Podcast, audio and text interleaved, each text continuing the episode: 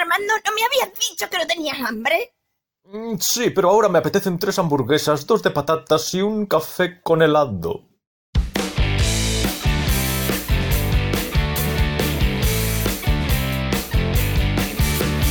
Armando.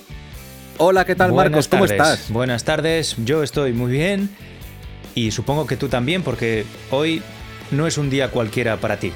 No, no lo ¿Verdad? es. ¿Verdad que no? Cuando Cuéntanos los qué. años no son años, sino que son aldabonazos, nunca, nunca vuelve a ser un día cualquiera. Mm, hay, hay puntos a partir de los cuales ya no se puede contemplar la vida de la misma manera. No, porque sabes que ya has llegado arriba y ya estás mirando abajo Mm, del otro lado de la montaña sí, y ya estás bajando. ya estás bajando. Hay Eso cosas irrecuperables a Irrecuperables partir de ahí. E insustituibles. Vaya, bueno, o sea que hoy es el cumpleaños de Armando. Sí. Por si alguien no lo había uh, entendido todavía. Sí, sí. Sí, señor. Eh, No sé qué bueno. parecía. Bueno, bueno, dentro de poco será el mío. Además, Armando y yo somos perfectamente coetáneos. Sí, sí. Tenemos la misma edad. Hoy no. Hoy de todavía un- no. Dentro de un mes y medio. Pero me sí, pillarás pronto. te pillaré dentro de nada. Sí. Bueno, bueno, mira, el otro día, si, bueno, supongo que lo recordarás, estuvimos hablando de, de películas en general y, y de los cazafantasmas en particular, al hilo de un comentario que hicimos sobre el humor en, la- en el cine y en el arte en general. Sí, es cierto.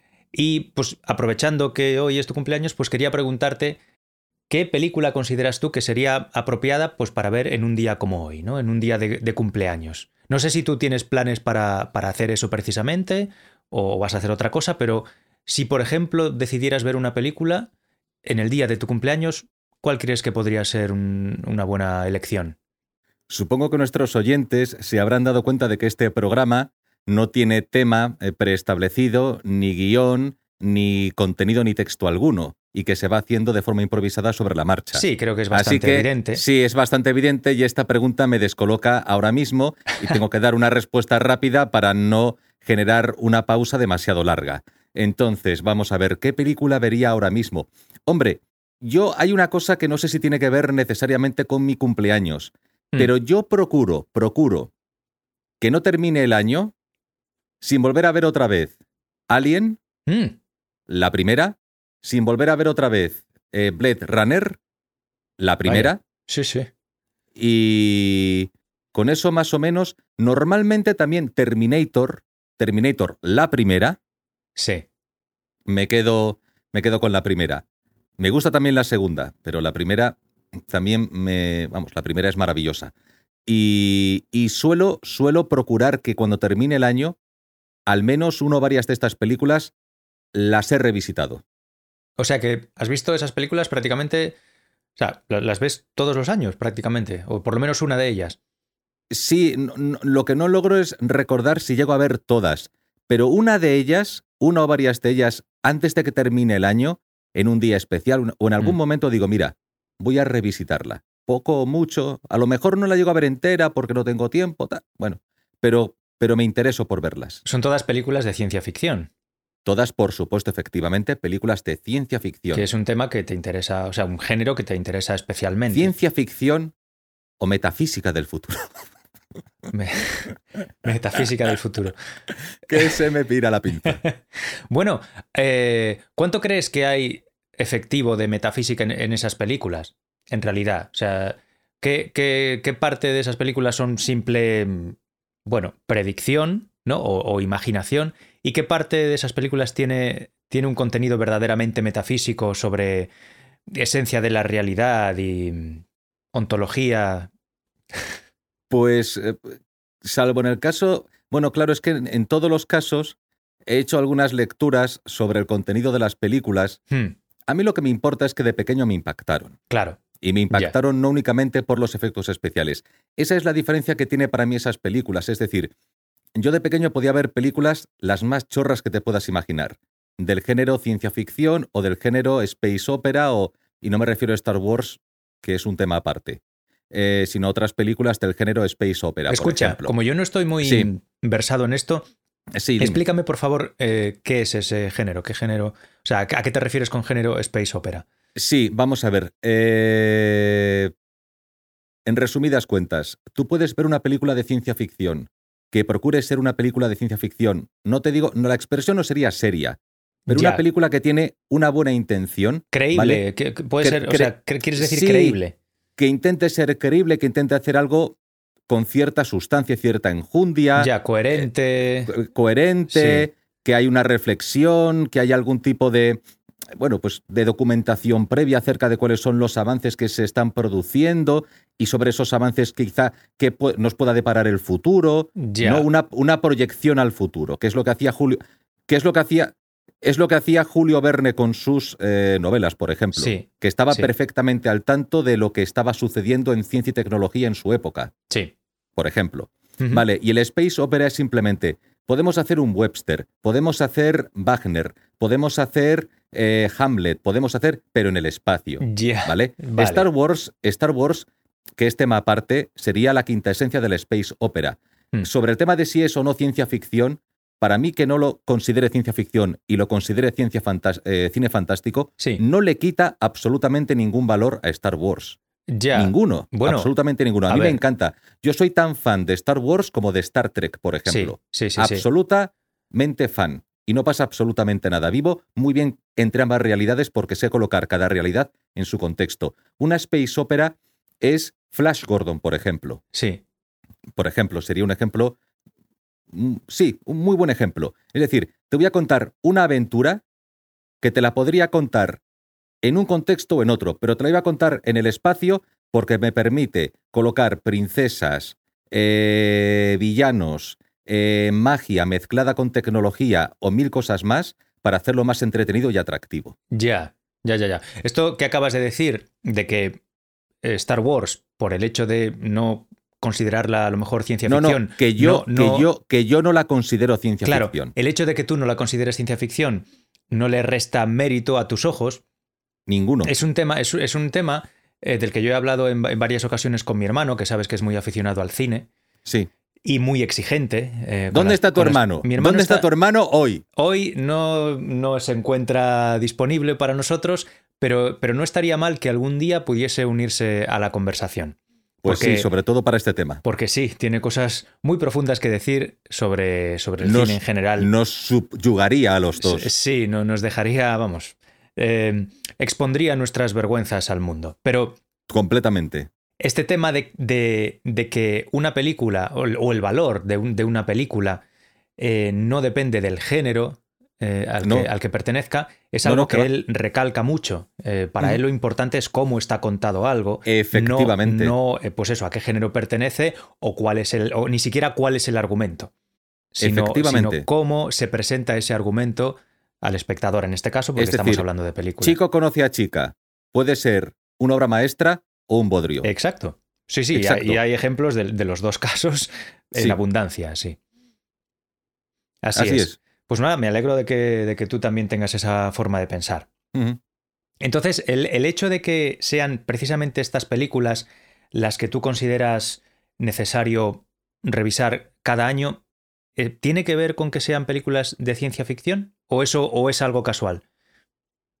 Vuelvo, vuelvo al tema que inicié antes y es que a mí de pequeño me marcaron mucho. Y aunque veía muchas películas de ciencia ficción que me entretenían, Hmm. estas películas tuvieron... dejaron una semilla dentro de mí. Mm, sin saber nada acerca del director, la realización, el presupuesto, el contenido, lo que está detrás, el Sí. tiempo de preparación y otro tipo de temas que a lo mejor luego he, he leído un poco sobre pues esto, lo otro. sí, Eh, eh, vamos a ver, es simplemente que se quedaron dentro de mí. De una forma que otras películas, Mm, también entretenidas con, digamos, eh, bichos, armas láser y viajes en el tiempo y cosas así, pues no lo hicieron. Pues mira, quizá paradójicamente, o aunque parezca paradójico, el hecho de que, de que sean mucho más que películas meramente efectistas, ¿no? De, que, que persiguen eh, impresionar a través de los efectos especiales, el hecho de que sean Bueno. mucho más que eso, pues quizá influyera en que tuvieran un efecto eh, especial en ti. Ahí un efecto recalcar mayor que el de otras películas eh, que a lo mejor son eh, mera parafernalia. quiero, re- quiero recalcar una cosa. La parafernalia no es tal. porque la imagen tiene fuerza simbólica. Claro. Entonces, y la imagen es comunicación. Entonces, eh, la para- no es que esté la parafernalia o los efectos especiales y luego una especie de contenido o mensaje que es ajeno, Mm. no, no. Mm. Es que el, el propio, la propia imagen Mm, es el mensaje ya. y tiene poder simbólico y por lo tanto tiene poder para transmitir, para, para decir algo, sí. más allá, más allá de lo que pueda decir el personaje en un momento determinado o más allá de la narración en general. La imagen tiene significado y la imagen comunica. Y esa imagen puede ser también, puede tener un, un valor y puede ser trascendente no porque sea de una enorme perfección técnica. Hombre, si lo es mejor, porque las cosas si puedes hacerlas bien, cuanto mejor las hagas, mejor. sí. No es cuestión de, sino porque hay algo más allá en el Mm. poder de la imagen. Pues mira, una vez más, hablas de algo sobre lo que creo que mi hermano tendría muchísimo que decir, que es la, que es la transmisión de mensaje a través de la, de la imagen. Yo tengo, y cada vez más, ¿no? Tengo un, un rechazo casi, bueno, ca- casi irracional, casi visceral a películas en las que veo, ¿cómo diría yo?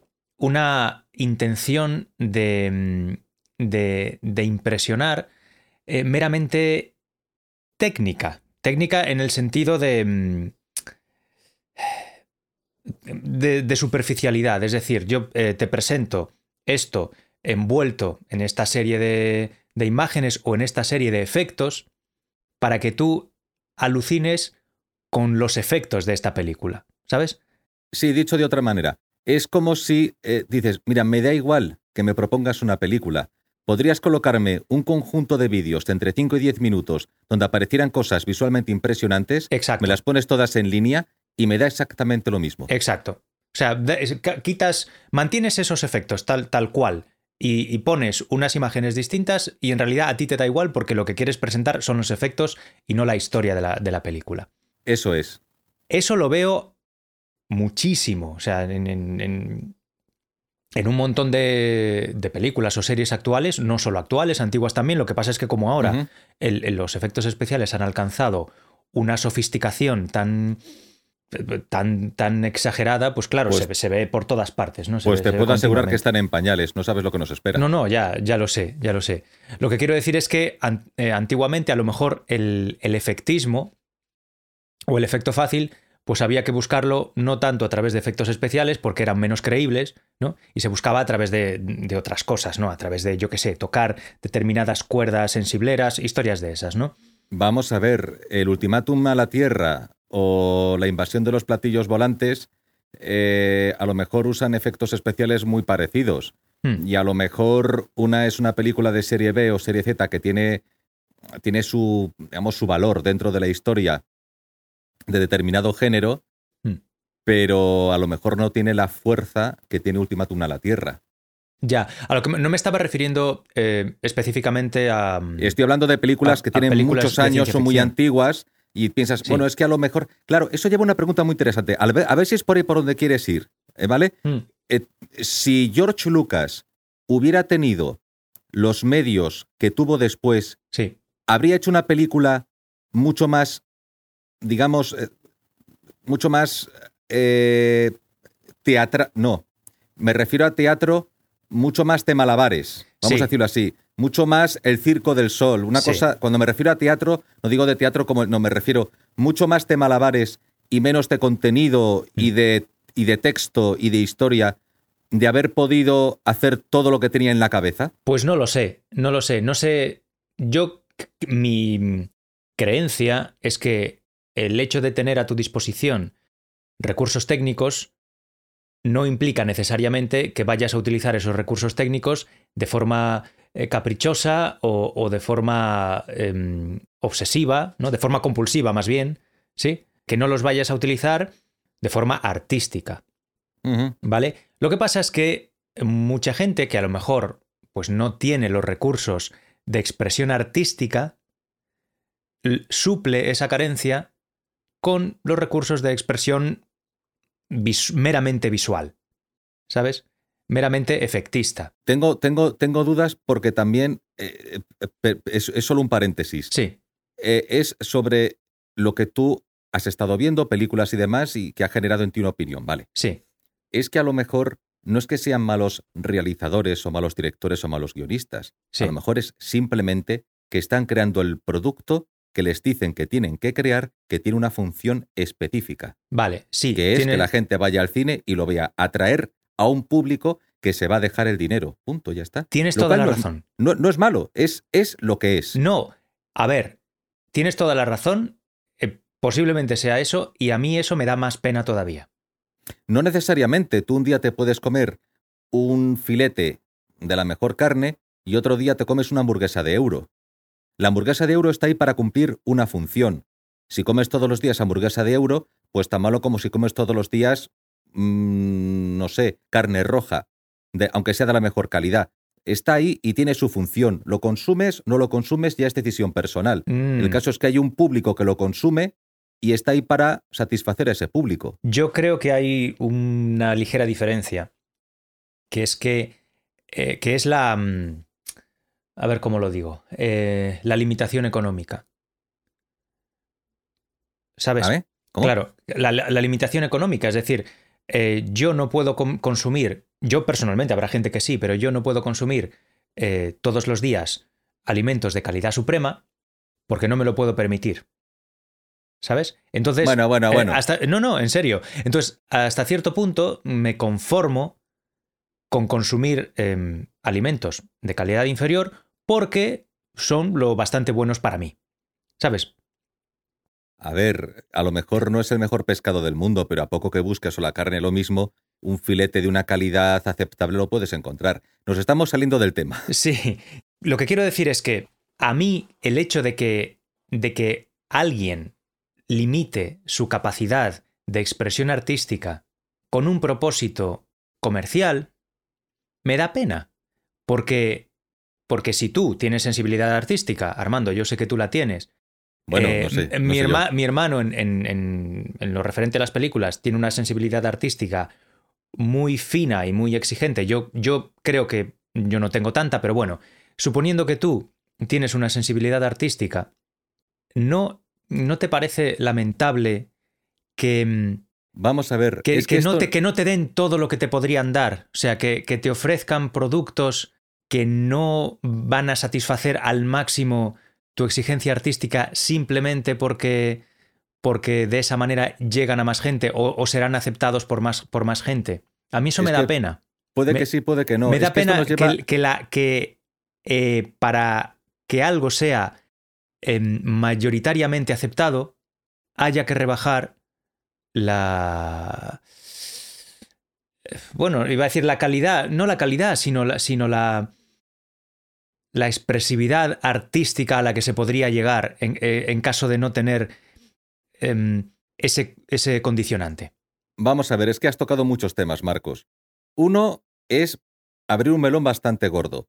Y es algo que todavía sigue vigente a día de hoy, pero que no siempre ha sido así en la historia. Y es la idea de la expresión del yo, esa idea romántica del director o del, reali- del realizador o del guionista que expresa un punto de vista y busca hacer algo superior, sublime, bello, impresionante, o el simple artesano que hace el producto y punto pelota. Entonces, va- Mm. voy- eh, eh, esto, esto es importante, porque eh, dices, bueno, eh, sigo a fulanito porque me siento identificado con su estilo, con su seña de identidad, con su huella. Cualquier director tiene de alguna forma su estilo. Y además, cuando tú piensas que a una persona, para que haga esas cosas efectistas, le dan un presupuesto enorme, Sí. ¿vale? Y ese presupuesto sirve para cumplir ese propósito, que es crear cosas que son visualmente muy, muy impresionantes. Sí. Entonces, eh, si el señor se va a poner filosófico, a lo mejor no le dan ese presupuesto. Vale. Porque el productor, porque el productor tiene miedo. A ver qué Sí. vas a hacer. Sí, sí. Hazme algo, hazme algo que sirva para todo el mundo, que te estoy dando 150 millones de euros o 200 millones de dólares. No me tal. Y curiosamente luego te encuentras casos, y esto es muy importante, y de directores que empezaron con un presupuesto ínfimo eh, o llevando de cabeza a los productores porque se excedieron un poquito en ese presupuesto ínfimo Hmm. y sacaron adelante aquellas películas que luego resulta que precisamente son las que luego, segunda, tercera parte, franquicia, lo que sea, ¿eh? Sí. A lo mejor películas de 6, 12 millones de dólares, 5 millones de dólares, que luego se han convertido en enormes franquicias. Si te das cuenta, tanto Alien como Terminator como Blade Runner tenían un presupuesto, pero no un gran presupuesto.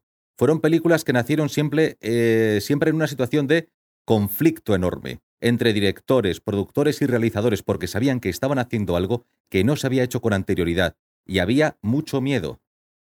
Y no sabían si iba a gustar o la gente iba a salir despavorida de las salas o vomitando de las salas. Entonces arri- arriesgaron y luego, por supuesto, ahora van a hacer una cosa de Alien y venga, pum, presupuestazo. Pero antes no fue así. Esos, esos tipos arriesgaron, la verdad, y con poco presupuesto hicieron cosas muy interesantes. Entonces, ahí voy también al tema de aquellas, de estas productoras que a lo mejor ahora están haciendo películas eh, de bajo presupuesto, que recurren y pueden hacerlas de bajo presupuesto porque hay la posibilidad de que con los efectos especiales básicos que permite por el CGI y demás, pueden sacar adelante la película de género ciencia ficción y, da- y tienen, me parecen mucho más interesantes que otras cosas que se están viendo que tienen presupuestos de cientos y cientos de millones. Que por Sí. cierto, repito, no me parecen que sean eh, malas películas per se. Yo las veo, ¿vale? Las veo. Otra cosa es que me den un poco más de tufo, menos de tufo, o cosas que me chirríen más o menos. Me entretienen y las veo porque me gustan. Y además me gusta la estética, me gusta qué hacen con los disfraces, con el vestuario, me gusta cómo, cómo diseñan a lo mejor escenarios, ciudades, decorados y demás, Sí. porque me gusta. Me gusta verlo. A ver, yo creo que antes me he expresado mal eh, cuando he hablado de, mm, de limitar la expresividad del, del artista eh, por un motivo comercial. Tú has hablado, al hilo de eso, has, has hablado del- de la expresión del yo, del romanticismo y tal. No, no me estaba refiriendo necesariamente a una limitación de la expresión del yo, sino a una limitación de las posibilidades artísticas ¿m? del producto creado por un artista. No, Pero el- ¿qué, el- entiende- un producto- qué- qué entiendes con posibilidad artística? Porque la escena tiene que ser creada y Sí. implica mucho esfuerzo, mucho trabajo. Tú no sabes estas escenas de acción que parece que las han hecho como churros, no sabes el curro que hay detrás. No, no, no digo que no tenga curro. Digo que, digo que el productor, quien sea, ¿no? Que quien, eh, la persona o personas o quien sea, me da igual, co- con, visión comercial, te digan esto tiene que hacerse así porque, porque es como lo va a mm, aceptar más gente. ¿Mm? Entonces, también, a se lo mejor. basa en también se basa en estudios de mercado. Y se basa, sí. sí. sí, claro, hay estudios Claro. y, y- y están creando un producto y esto tiene que funcionar, que esto es para ganar dinero. Sí, sí, ya lo sé, ya lo sé.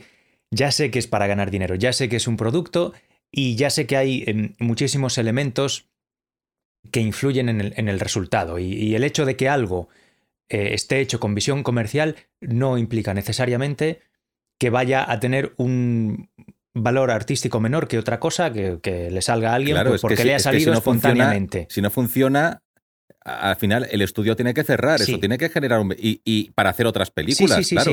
Claro. Pero a, a lo que yo me estoy refiriendo en, en toda esta... Ah, bueno, y, y otra cosa eh, que quería tocar es que eh, has dicho que si un eh, director se pone filosófico, a lo mejor el productor le dice, pero ¿por dónde vas? Que esto no va, no va a vender, necesito que me hagas algo que sirva para todo el mundo.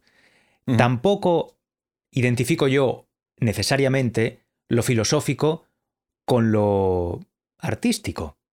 ¿Sabes? Una, una persona puede eh, tener una intención filosófica e írsele la pinza, pasarse de pretencioso y hacer un truño. Vale, el hecho de que algo tenga intención filosófica. Efectivamente. Claro, el, el hecho de que algo tenga intención filosófica no va a tener como resultado necesariamente que la película tenga mayor calidad artística. Por supuesto. Bien. Por supuesto que no. Claro. O sea, quiero decir que, te, que te- te estoy dando toda la razón. Bien, Te estoy dando toda la razón. Y eso me recuerda a un gag de Muchachada Nui sobre Sí. el arte, en Sí. el que aparecía un artista con una especie de, de espantajo entre las manos, que era su obra de arte, Mm. y decía. Mis obras son tan, decía, no, perdona, mis obras son tan personales que no tengo obligación moral de explicarlas.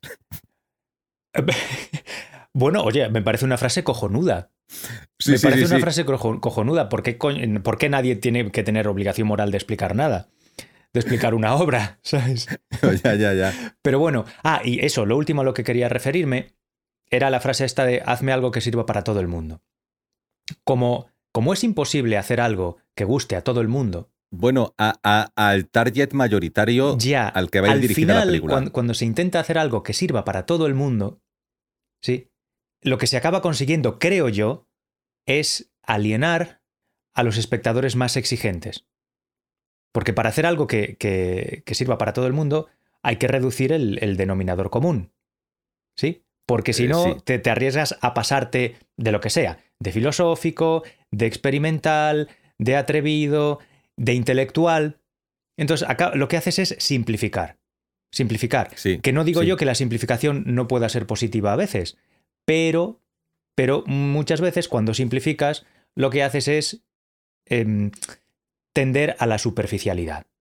Y es lo que a mí me da pena cuando veo, cuando veo cosas que están pensadas para públicos mayoritarios, series, películas, lo que sea. Veo que me, la, que me las están dando tan mascadas, ¿sí? La, que, no, cuestión es... que no me toman ya. en serio a mí, no, no me toman en serio a mí como espectador. Me dicen, Ya, mira, pero, pero eh, no, a, no a ti como espectador, sino a ti como Marcos. Es que, fíjate, Bueno, te, claro, voy a poner, sí, te, voy a, sí. te voy a poner un ejemplo. Hay vídeos en YouTube donde tú puedes ver la reacción de una persona a una determinada escena de una película. sí, Vale. Entonces, yo veo una escena, por ejemplo, de una película como puede ser eh, alguna de las nuevas de la Guerra de las Galaxias sí, y digo, madre mía, esta persona lo está viviendo de una forma, le está afectando de una forma, lo está pasando, lo pasa mal no porque, le no porque no le gusta la película, sino por las sensaciones que le genera, es decir, de, de angustia, de miedo, de terror, qué impresionable, de- lo está disfrutando de verdad. Y a lo mejor yo veo esa escena y me quedo ni fu ni fa. ya. Entonces, el tema Ya. es el siguiente. Yo no le puedo decir a esa persona, fíjate con qué poquito te conformas, como... No, no, no, no, no estoy en posición de hacerlo. Ya. Además, no, qui- no ya. quiero hacerlo. Y prefiero preocuparme más de lo que a mí me pueda gustar que de, que de preocuparme por, por juzgar lo que le gusta al vecino. Vale, sí, tienes toda la razón en eso. Entonces, a lo mejor debería hablar en vez de. en vez de. Eh, sí, es, es lo que dices tú. O sea, lo- mm, siento que muchas cosas están simplificadas para el espectador que se llama Marcos. Y que lo está viendo y se siente, no se siente respetado como. Ya no como espectador, sino como, como persona que quiere emocionarse al ver algo. Entonces, Te- mira, sí, sí. Mm, Yo veo, eh, pues eso, películas en las que me parece tan obvio que te están diciendo, mira, ahora tienes que pensar esto, ahora tienes que asustarte por esto, ahora tienes que flipar con esta imagen, ahora tienes que, que llorar, ahora tienes que... Es- está, me parece que está todo tan mascado y tan excesivamente facilitado, facilitado en el sentido emocional, ¿eh? no, no digo en el sentido intelectual, bueno, en el sentido intelectual también, pero está todo tan, tan facilitado, o sea, te, a mí me meten tan poco en, en- en la historia muchas de las de los productos, bueno, no solo actuales, actuales y antiguos también, o sea, esto ha, ha- ha pasado siempre, pero, pero me siento tan poco implicado cuando veo el artificio, ¿sabes? Con el artificio eh, no, no me refiero a que, a que se note el efecto especial, sino, sino a que se note que ese efecto especial me lo están poniendo ahí, ¿sí? Para, para que yo diga, ¡oh! ¿Sí? A ver, eh, a mí me sucede que, igual que te he hablado de todas estas películas que han sido y siguen siendo un referente para mí, hay películas que he revisitado que veía de pequeño y ahora digo, Dios mío, pero yo me tragué esto. ¿Y cómo me gustó en su momento? ¿Quién te dice a ti, Marcos, que en el futuro esa persona que está viendo esa película que le impresiona dentro de 20 años tiene otra... Bueno, no, no es que no sé qué palabra usar. ¿Ha vivido más o ha tenido más experiencias o ha evolucionado? Quizás sí, no, no lo sé. Y a lo mejor dice, pero yo me tragué esto. Sí, claro. Sí, y en su momento, joder, es que me gustó. Ya, sí, eh, bueno, Y te hablo de cine como te puedo hablar de literatura, de música o de otra cosa. A mí me pasa eso con, con muchas cosas y sinceramente, en lo que pienso cuando, cuando algo que me gustó o me impresionó mucho en el pasado ya no me gusta o, o me impresiona menos, lo que pienso es, pues tío, es que, es que mi gusto ha mejorado. Pienso eso directamente, o sea, tengo más criterio. Y no es un criterio meramente intelectual, es un criterio eh, también emocional. O sea, he- eh, han pasado por mis, por mis eh, procesadores mentales muchas más cosas y tengo eh, muchos más elementos de comparación y, y tanto emocionalmente como intelectualmente creo que he progresado. Entonces, cuando algo que antes me impresionaba ya no me impresiona, lo que pienso automáticamente es, pues no era tan bueno como a mí me parecía que era. Porque hay cosas, hay cosas que me impresionaron muchísimo hace muchísimos años y que me siguen impresionando ahora cada vez que las veo, las escucho o las leo. ¿Sabes? Ajá. Y esas cosas, desde mi punto de vista, para, mí- para mí, para Marcos, ¿vale? Para este eh, consumidor individual, son, por decirlo entre comillas, los clásicos, ¿no? Las cosas que de verdad tienen valor artístico, desde mi punto el, de vista. el núcleo duro. Tu ¿Mm? núcleo duro. Eso es, eso es. Sí. O sea, si pasan 20 años y yo sigo emocionándome lo mismo con algo la eh, que la primera vez que lo escuché o la primera vez que lo vi, digo, eh, ya no depende de si yo, de si estoy más o menos preparado, de si, ¿sabes? Esto me llega automáticamente, me produce una eh, respuesta em, emocional automática, eh, pues independientemente de, de mi grado de, de madurez eh, mm, en la vida, ¿no? Eso significa, eso significa que esto es una obra de arte auténtica. Tam- ¿sí? Para ti. Para mí, efectivamente, para mí. También puede ser que haya obras de arte que para apreciarlas pues necesiten cierta, cierta madurez. Y también me encuentro con, con eso. Había cosas que a lo mejor hace 20 años las escuchaba o las veía y, y no las entendía, no, no era capaz de apreciarlas, pues porque no tenía un bagaje de, de madurez emocional, por ejemplo, o, o madurez intelectual. Luego el gusto se educa. El, gusto se educa, sí, pero hay cosas para las que no hace falta, creo yo, tener el gusto educado. ¿Sí? Que- Eh, no hace- cosas para las que no hace falta tener. de- el gusto dentro de cada, cada persona es, es individual. Cosas que la primera vez que te encuentras con ellas ya te, ya te producen algo que a lo mejor no sabes decir muy bien qué es, pero que como tú cuando veías esas películas, que a lo mejor las ves ahora y sigues diciendo, joder, son peliculones, ¿sabes? Y a lo mejor las viste hace 30 años. Ya entonces te parecieron peliculones y hoy, después de haber eh, leído mucho y visto mucho y reflexionado mucho a lo largo de la vida, las vuelves a ver y te siguen transmitiendo, te siguen produciendo un efecto emocional potente. ¿Mm? Yo me imagino que esas pelis que tú decides ver todos los años son pelis que tú consideras clásicas porque, porque no envejecen, porque siguen produciendo de esa sensación de, de, de, de, de, mm, de satisfacción, Sí. satisfacción emocional. Sí, y además hay, hay un elemento que, que es importante. Mira, si tú ves una película y aunque los efectos especiales hayan quedado completamente desfasados, Sí, no te chirría, no te incomoda ver la película con esos efectos especiales, por muy, por muy desfasados que estén, eso es buena señal. sí. Como en el momento que lo único que sucede es que ves la película y en las primeras dos escenas dice, pero si esto, este cartón piedra, este croma chusco, ¿qué es esto? Mala señal. Claro. Pero es que el arte no está en los efectos especiales. Hombre, también. Sí, pero no, pero no tanto. O sea, el verdadero, la verdadera emoción no está en los efectos especiales. Porque tú puedes emocionarte con, una, con algo de hace 50 años o 60 que, que, que, pues eso, que, que, que llama la atención por lo cutre que es. ¿Sabes? Pero, pero, Sí. pero que tenga algo. O sea, yo escucho. Puedo escuchar música que desde el estándar actual, ¿no? De, de producción comercial, pues no, no pasaría ninguna criba. ¿Sabes? Pero me emociona porque hay algo, hay algo em, independiente del envoltorio estético, o, o del envoltorio no estético, sino del envoltorio técnico o tecnológico, que es lo que a mí Sí. verdadera- me- verdaderamente me llega de esa obra de arte. Claro, que para qué un determinado artista va a un estudio de lo- Londres a gastarse no sé cuántos millones para sacar el disco que saca, y otro tipo en su casa hace una cosa que te motiva mucho más. Y no, y no vamos a entrar en el prejuicio de lo que tiene mucho presupuesto, lo que no, porque yo No. escucho música que no es. No, No, no, no, no, es no, eso. no, no, no. es eso. Es, que, es que puede que con un presupuesto en un gran estudio salga una maravilla, Sí, o puede que no. claro. Y puede que un tipo en su casa haga una maravilla, o puede que no. Pero no depende, claro, pero a ver, si tú tienes el presupuesto y decides gastarlo y lo, y lo gastas bien y, y las herramientas que utilizas con ese presupuesto eh, contribuyen a, a expresar de forma más precisa lo que tú querías expresar, tu mensaje artístico, Vale, es por, por, decirlo de forma pedante, ¿vale? Mensaje artístico, es posible que tú cuando, cuando estás creando algo no tengas un mensaje concreto que quieras expresar, simplemente pues te sale eso y ya está, ¿no? Y, pero, pero claro, si, si tú tienes la posibilidad de utilizar los medios tecnológicos para acercarte más a la expresión precisa de lo que quieres expresar, estupendo. Claro. Estupendo. Pero el mero hecho de usar esos eh, medios no te garantiza que vayas a, que vayas a alcanzar un objetivo artísticamente valioso. Efectivamente. Y el hecho de no tenerlos tampoco implica necesariamente que no vayas a, alcanzar algo valioso.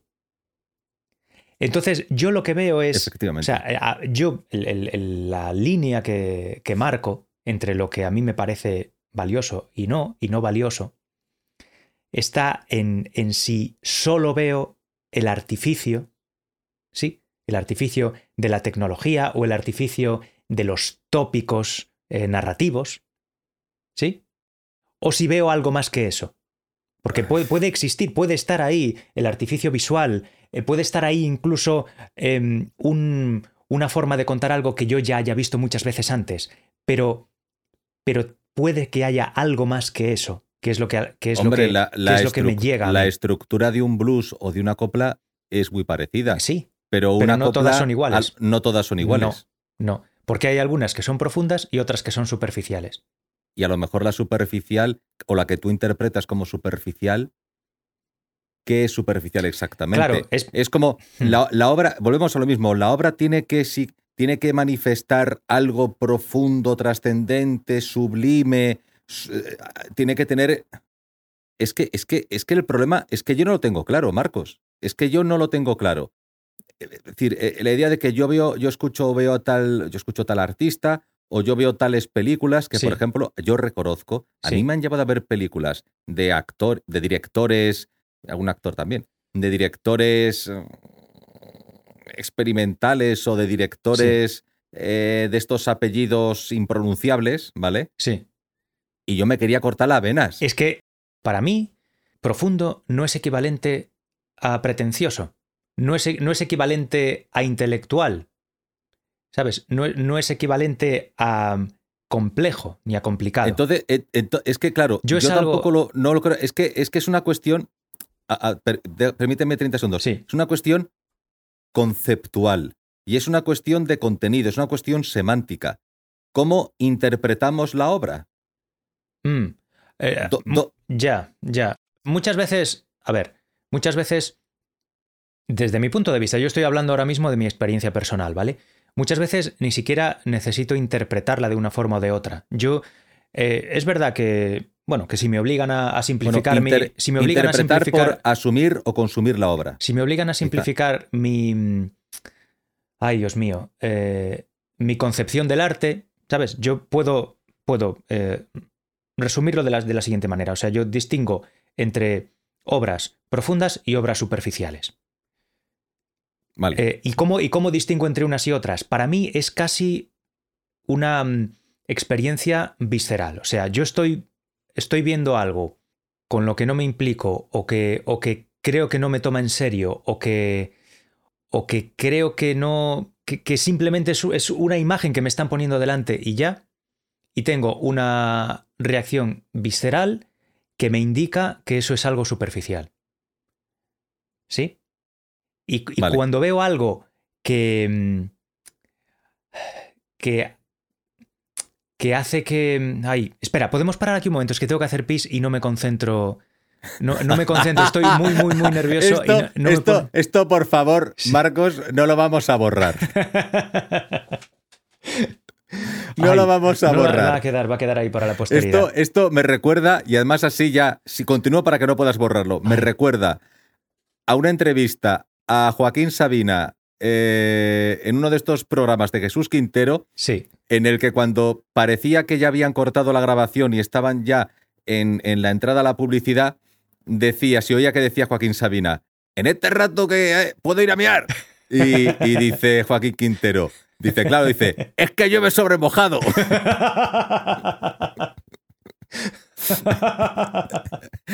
Eso es maravilloso. Ah, Así que no se puede borrar. bueno, está bien. ¿Qué hago? Voy a- espera, voy a intentar completar, el, completar la, la- la reflexión. Entonces, vale, vale. eh, repito, para, para no, no liarme mucho y no hacerlo demasiado farragoso. Eh, Vale. Yo distingo entre... Uy, me ha salido so- sonado el móvil. Espera, voy a ponerlo en silencio porque si no...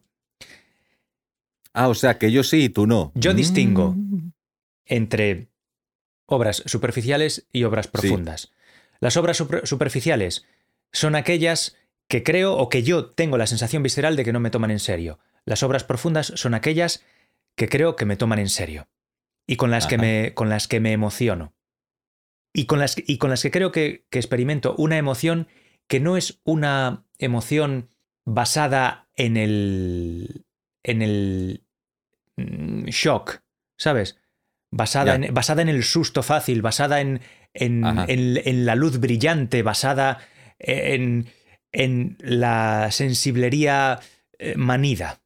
Es algo, Ajá. es algo que a mí me remueve por dentro, ¿sabes? O porque, por ejemplo, me pasa con las películas de Ghibli, con algunas de las películas de Ghibli, Sí. que viéndolas me, me siento como si fuera un niño otra vez. O sea, siento en mí las, las emociones que tenía cuando me pasaban cosas gordas de niño. ¿Vale? Ahí va. no Sí, eso. o sea, se me ponen lo- la- las emociones a flor de piel como las tiene un- una criatura. ¿Vale? Ah, sí. Sí, me pasa con, con varias películas de, Ghibli. va. Por ejemplo, Mi vecino Totoro es una de ellas, ¿no? Cuando, yo, veo, cuando esa- yo veo esa ese, película. ese- ese es el Doraemon gigante, ¿no? Sí, que sí, va sí, con una niña. Efectivamente. Cuando yo veo Los que esa sean de Gimli que me escuchen, ahora mismo se ha convertido en mis haters. Digo, el Doraemon gigante que va con la niña, madre mía. Cuando yo, esa, cuando yo eh, veo esa película, Sí. eh, para mí es como, es como volver a la infancia, pero no de una forma tópica, "Ah, volver a la infancia, no, sino que siento en mí la profundidad de emociones que sentía cuando era un niño. ¿Vale?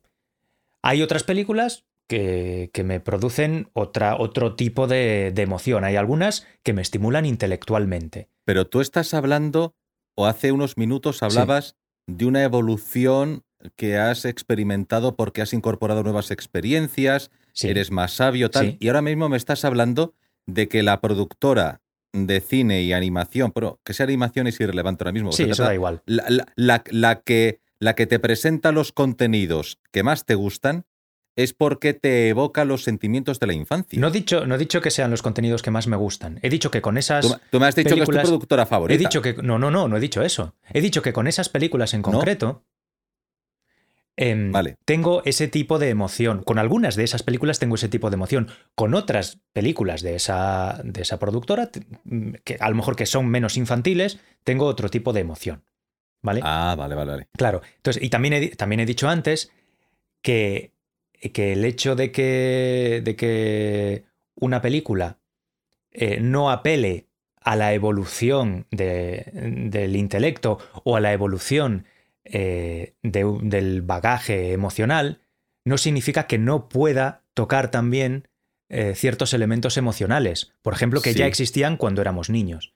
Sí, Sí, es, es- que además. Claro, es posible que si Sí, yo sí. hubiera visto Totoro de niño, a lo mejor no, no hubiera tenido las mismas emociones. No estoy diciendo eso, no estoy diciendo que al ver Totoro tenga las, emo- tenga las emociones que tendría si, si lo hubiera visto de niño. Estoy diciendo que cuando veo Totoro, tengo unas emociones que me hacen recordar cómo me sentía yo cuando era niño al tener respuestas emocionales intensas.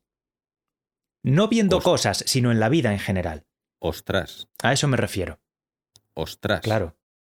Sí, sí, yo cuando era, cuando era pequeño, pues me gustaban otras cosas a lo mejor y cosas que ahora veo y creo que son chorradas. No, no me refiero a eso. No estoy hablando de mi. em, no estoy hablando de mi sensibilidad artística infantil. De tus O sea, experiencias personales Sí.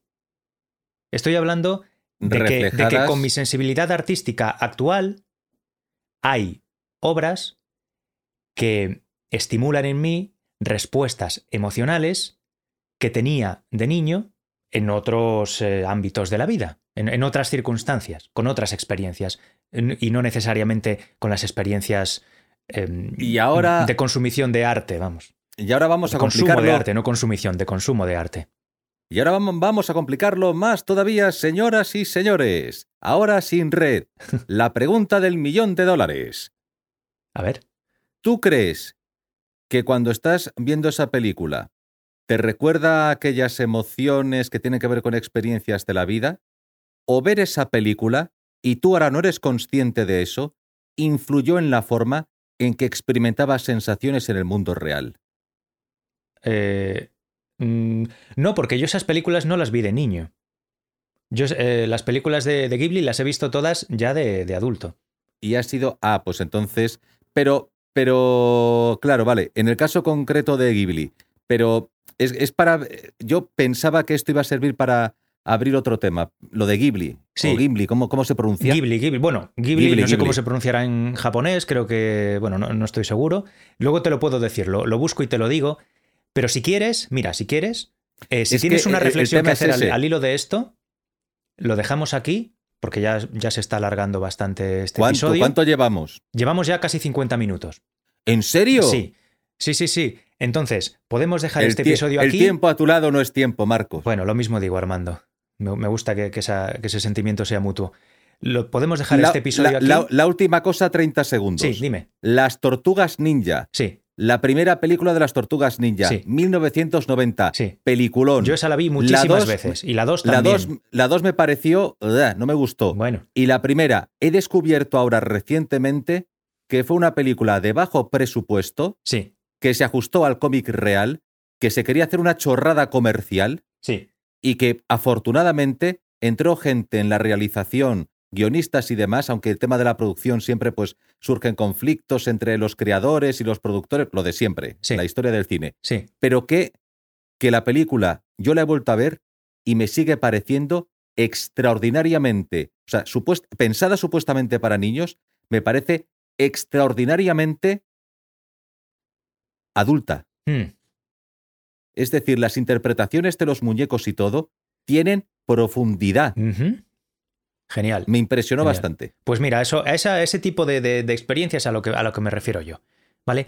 Una cosa. Que las, que las nuevas de las tortugas ninja no tienen No, ni se- de blas. seguro que no. No las he visto, pero, pero seguro que no. Escucha un momento. Ahora sí que Terminamos. no aguanto más. Es que me meo, me meo vivo, ¿vale? O sea, Muy es, bien. es ir al baño o hacérmelo encima.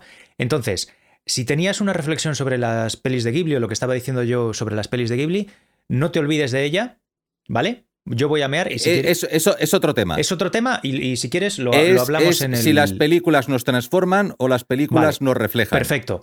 Pues si quieres, ¿Vale? por, esta, por hoy lo dejamos aquí y en el siguiente Perfecto. episodio arrancamos con eso. ¿Te parece bien? Y que la fuerza te acompañe. Ole, muchísimas gracias. Apretaré todo lo que pueda. Muy bien. Venga. Hasta Venga, pronto, nos despedimos. Hasta pronto. Hasta pronto. Chao.